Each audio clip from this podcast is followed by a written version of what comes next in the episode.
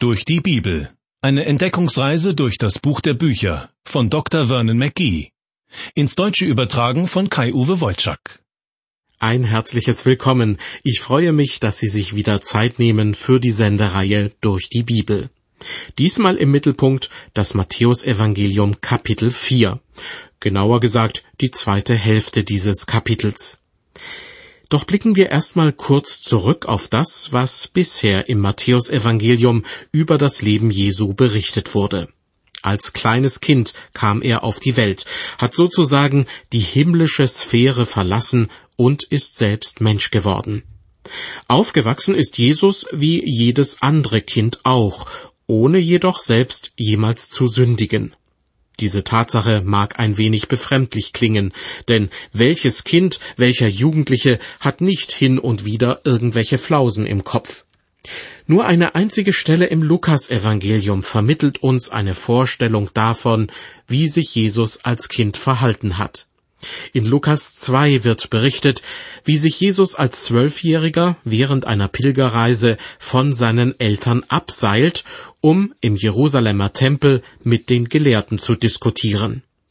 Aus dem Matthäusevangelium erfährt man dagegen nichts über Jesus als Kind oder Jugendlichen. Erst als Erwachsener tritt er dort wieder in Erscheinung.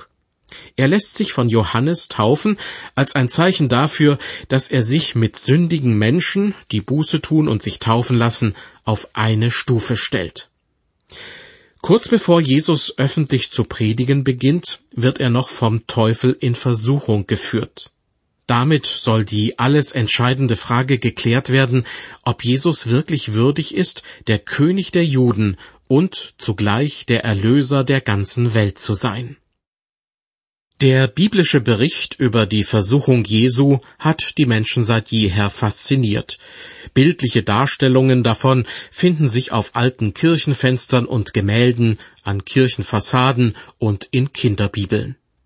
Wie geschickt der Teufel gegenüber Jesus argumentiert, ja, wie raffiniert er sogar Verse aus der Bibel zitiert, davon war bereits in der vorigen Sendung die Rede. Einen Aspekt hatte ich dabei jedoch ausgelassen, nämlich was die Versuchung Jesu mit ihren und meinen Erfahrungen im Alltag zu tun haben kann. Ich bin davon überzeugt, dass der Teufel ein paar ganz alte Rezepte hervorgekramt hat, als er Jesus zum Straucheln bringen wollte. Die hat er schon zu Zeiten von Adam und Eva erfolgreich angewendet und es würde mich nicht wundern, wenn er sie auch heute noch einsetzt, um sie und mich zu Fall zu bringen. Die erste Versuchung bestand darin, dass Jesus nach einer vierzigtägigen Fastenzeit dazu gebracht werden sollte, aus Steinen Brot zu machen. Ganz natürliche körperliche Bedürfnisse sollten hier ins Spiel gebracht werden, um gegen Gott zu sündigen. Ähnliches geschah bereits im Paradies. Damals sah Eva einen Baum mit Früchten, von dem gut zu essen wäre. Und sie aß davon, obwohl ihr Gott dies untersagt hatte. Offenbar sind wir als Menschen dafür anfällig, uns von einfachen körperlichen Bedürfnissen in die Irre leiten zu lassen. Deshalb warnt der erste Johannesbrief ausdrücklich vor der Lust des Fleisches und der Lust der Augen. Schauen wir uns die zweite Versuchung an. Jesus sollte sich von den Zinnen des Tempels stürzen, um den versprochenen Schutz Gottes auf die Probe zu stellen. Allgemein ausgedrückt handelt es sich hierbei um eine Art geistliche Versuchung. Damit hatte der Teufel auch schon bei Eva Erfolg. Als sie nämlich die verlockenden Früchte am Baum sah, hoffte sie dadurch, so klug wie Gott zu werden. Was für eine Anmaßung. Und auch davor warnt der erste Johannesbrief die Christen. Er warnt vor hoffärtigem Leben. Damit ist gemeint, dass jemand glaubt, sich mit Gott vergleichen oder ihn sogar übertrumpfen zu können. Und die dritte Versuchung. Der Teufel zeigte Jesus alle Reiche dieser Welt und versprach ihm, das alles will ich dir geben, wenn du niederfällst und mich anbetest. Diese Art der Verführung würde ich als einen psychologischen Trick bezeichnen denn der Teufel versuchte bei Jesus gewisse Machtgelüste zu wecken. Ähnlich hat er es auch bei Eva getan. Sie hoffte, sich eine besondere Eigenschaft Gottes aneignen zu können, nämlich zu wissen, was gut und böse ist. Im ersten Johannesbrief wird den Christen empfohlen, ihre Machtgelüste nur in einer Hinsicht auszuleben, nämlich im Kampf gegen den Teufel. Da heißt es, ihr seid stark, und das Wort Gottes bleibt in euch, und ihr habt den Bösen überwunden. Soweit ein Nachtrag zu Matthäus 4, Verse 1 bis 11. Dort wird geschildert, wie Jesus vom Teufel in Versuchung geführt wurde. Und nun geht es weiter mit den Versen 12 und 13. Als nun Jesus hörte, dass Johannes gefangen gesetzt worden war, zog er sich nach Galiläa zurück. Und er verließ Nazareth, kam und wohnte in Kapernaum, das am See liegt im Gebiet von Sebulon und Naphtali. Jesus zieht sich aus der Gegend um Jerusalem zurück, als er davon erfährt, dass Johannes der Täufer von König Herodes gefangen genommen wurde. Hierbei handelt es sich übrigens nicht mehr um Herodes den Großen, der kurz nach der Geburt Jesu den Befehl gegeben hatte, alle kleinen Kinder in Bethlehem ermorden zu lassen. Inzwischen sitzt Herodes Antipas auf dem Thron, ebenfalls ein übler Bursche. Als Jesus von der Gefangennahme des Johannes hört, verlässt er das südlich gelegene Judäa mit der Hauptstadt Jerusalem und dann auch seinen Wohnort Nazareth in Galiläa. Er zieht noch weiter in den Norden Galiläas und lässt sich dort für eine längere Zeit in Kapernaum nieder, einem Fischerdorf am See Genezareth. Über die genauen Umstände, die Jesus dazu zwingen, nach Galiläa zu ziehen, schweigt das Matthäus-Evangelium. Zwar kann man versuchen, die fehlenden Informationen aus den anderen drei Evangelien zusammenzusuchen, aber manchmal führt diese Vorgehensweise auch in eine Sackgasse. Vielleicht haben Sie schon einmal den Begriff Evangelienharmonie gehört. Darunter versteht man den Versuch, alle Informationen aus den vier Evangelien zusammenzufügen, also zu harmonisieren und so eine Biografie über das Leben Jesu an einem Stück zu erhalten. Ich persönlich halte davon nicht sehr viel. Es besteht immer die Gefahr, dass man auf diese Weise Textpassagen zusammenbringt, die nicht wirklich zusammengehören. Sinnvoller als die Verwendung einer Evangelienharmonie erscheint mir dann noch eher eine Evangeliensynopse. Darin werden die vier Evangelien in vier Spalten nebeneinander dargestellt. So kann man sehr einfach vergleichen, was die vier Evangelien zum Beispiel über Johannes den Täufer oder über die Versuchung Jesu geschrieben haben. Bei all dem sollte man aber niemals vergessen, dass alle vier Evangelien mit Absicht so geschrieben wurden, wie sie uns heute vorliegen. Sie sind keine Fragmente, die nur darauf warten, zu einem Ganzen zusammengefügt zu werden, sondern sie wurden für kulturell unterschiedlich geprägte Menschen geschrieben und sprechen auch heute noch Menschen an, die in unterschiedlichen Situationen leben. Liest man etwa das Matthäusevangelium, so fallen einem sofort die vielen Bezüge zum Alten Testament auf. Kein Wunder, denn Matthäus war Jude und hat sein Evangelium für Juden geschrieben. Die Kirchenväter Papias, Eusebius und einige andere bestätigen sogar, dass es ursprünglich in hebräischer Sprache verfasst wurde. Mit diesem Wissen im Hinterkopf stellen wir nun also beim Lesen von Kapitel 4 fest, die Gründe dafür, warum Jesus Judäa verlassen hat, werden von Matthäus nicht genannt. Aus anderen Evangelien wissen wir jedoch, dass Jesus in seiner Heimat von vielen Leuten verachtet wurde. Doch das interessiert Matthäus offenbar nicht. Ihm ist es wichtig zu betonen, dass mit dem Umzug Jesu nach Galiläa wieder eine Prophetie des Alten Testaments in Erfüllung gegangen ist. In Matthäus 4, Vers 13 wird die Gegend um Kapernaum, in der Jesus nun lebt, als das Gebiet der israelitischen Stämme Sebulon und Naphtali beschrieben.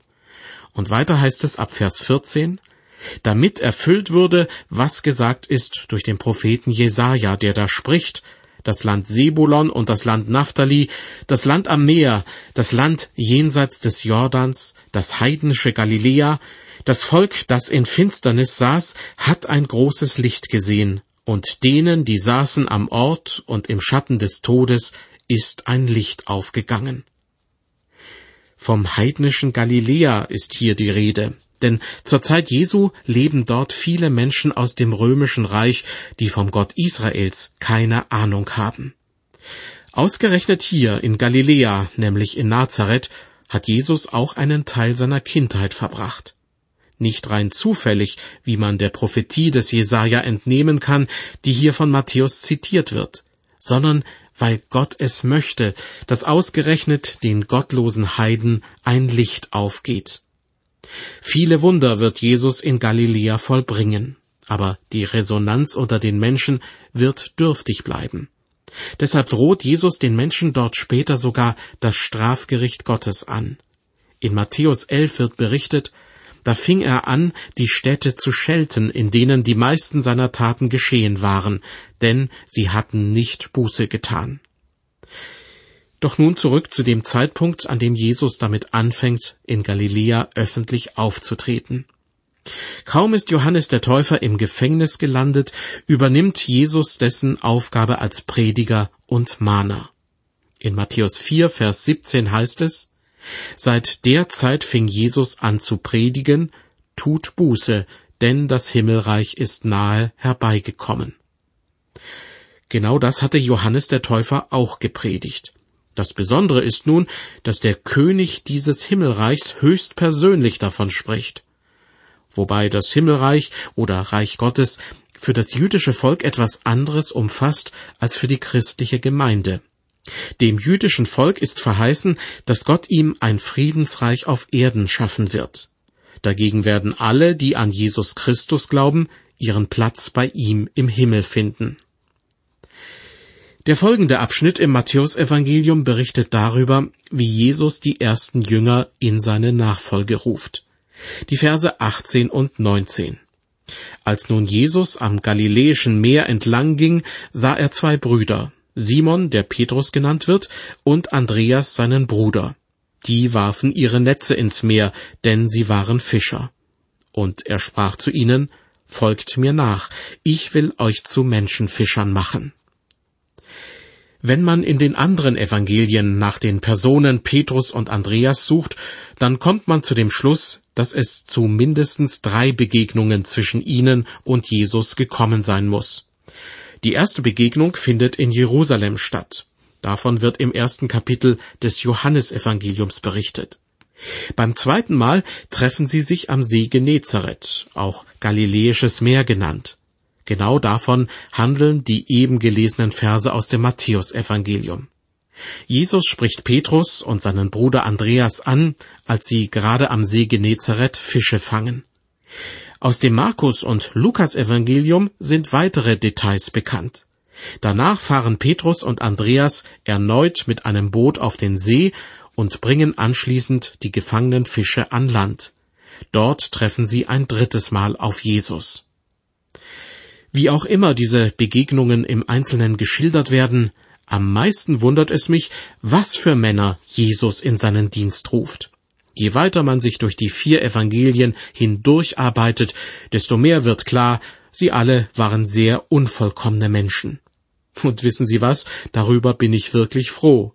Denn wenn Jesus mit ihnen etwas anfangen konnte, dann kann er wohl auch Sie und mich irgendwie gebrauchen.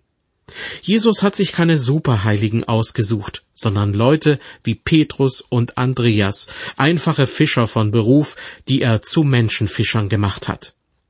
Wenn Sie vom Fischen keine Ahnung haben, dann wird er für Sie gewiss eine andere Aufgabe finden. Was für Talente und Fähigkeiten Sie auch haben mögen, Jesus kann damit etwas anfangen. Gern erinnere ich mich an eine Frau aus meiner Gemeinde, die eine furchtbare Angst davor hatte, vor anderen Leuten ihren Glauben zu bezeugen. Schon der Gedanke daran machte sie völlig fertig. Aber etwas anderes konnte sie ganz hervorragend, nämlich Kuchen backen. Deshalb fragte ich sie eines Tages, könnte es nicht sein, dass Gott sie in unsere Gemeinde geführt hat, damit sie Menschen mit ihrer wunderbaren Backkunst verwöhnen? Diese Idee mag sich komisch anhören, sie ist es aber nicht. Was meinen Sie, wie viele gute Gespräche diese Frau bei einem leckeren Stück Kuchen mit anderen Leuten am Küchentisch geführt hat? Wichtig ist nicht, was wir Gott zur Verfügung stellen und welchen Wert es scheinbar hat. Wichtig ist vielmehr, dass wir uns mit allem, was wir können und haben, ihm zur Verfügung stellen. Denn schließlich beschenkt Gott jeden Einzelnen mit unterschiedlichen Fähigkeiten und Gaben. Und die christliche Gemeinde, die im Neuen Testament auch Leib Christi genannt wird, besteht doch ebenfalls aus vielen verschiedenen Gliedern mit ebenso vielen verschiedenen Aufgaben. Ich lese nun weiter aus Matthäus Kapitel 4 ab Vers 20. Jesus hatte zuvor Petrus und Andreas aufgefordert, Folgt mir nach, ich will euch zu Menschenfischern machen. Sogleich verließen sie ihre Netze und folgten ihm nach.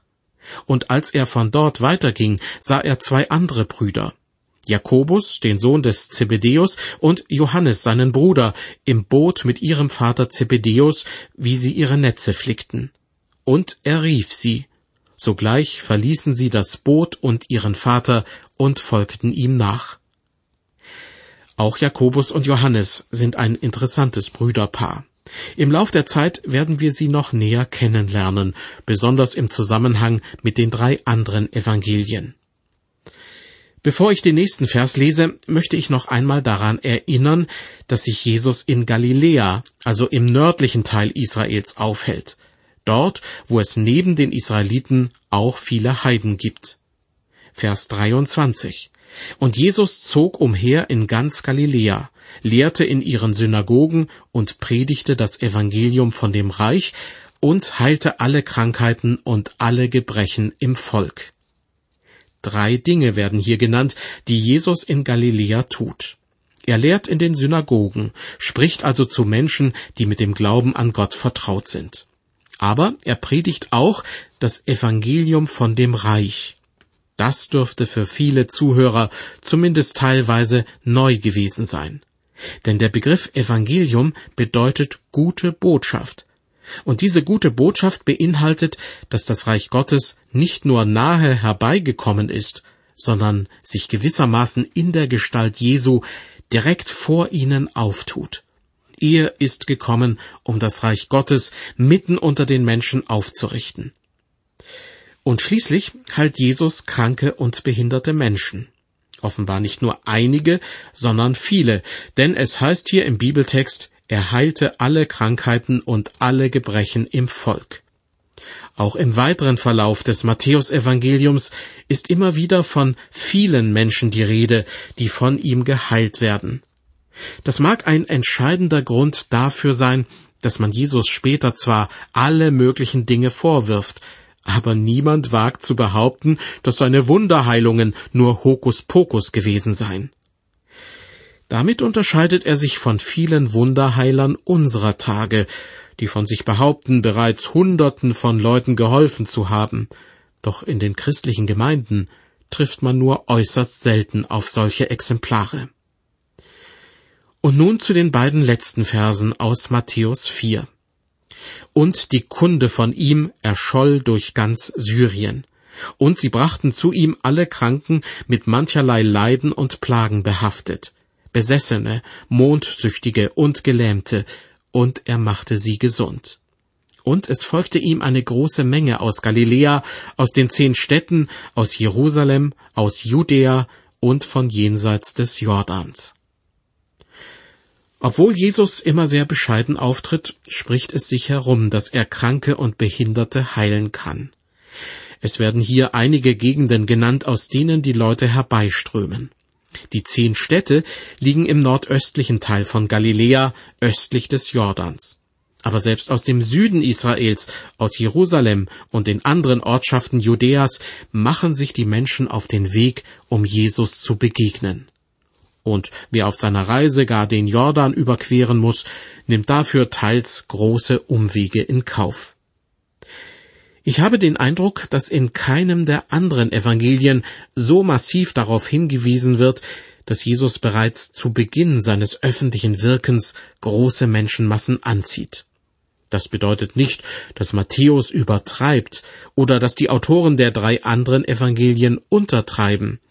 Es bestätigt nur die Erkenntnis, dass alle vier Evangelien von Autoren mit unterschiedlichem kulturellen Hintergrund, für unterschiedliche Zielgruppen verfasst wurden.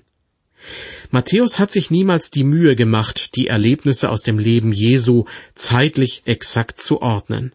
Sein Anliegen ist es vielmehr, dass seine Leser erkennen, Jesus ist jemand ganz Besonderes. Er kann sogar Kranke heilen. Seine Botschaft lautet, das Reich Gottes ist nahe herbeigekommen. Jesus ist der König dieses Reiches, und er möchte, dass die Menschen aus dem Volk Israel dies erkennen und ihn annehmen. Jesus, er ist als Messias und König zu den Juden gekommen, aber nicht nur zu ihnen. Das Land jenseits des Jordans, das heidnische Galiläa, so haben wir es vorhin aus Matthäus 4 gehört, das Volk, das in Finsternis saß, hat ein großes Licht gesehen, und denen, die saßen am Ort und im Schatten des Todes, ist ein Licht aufgegangen. Gott sei Dank, dass dieses Licht auch heute noch die Menschen erreicht. In diesem Sinne möchte ich mich von Ihnen verabschieden. Auf Wiederhören bis zur nächsten Ausgabe der Sendereihe durch die Bibel.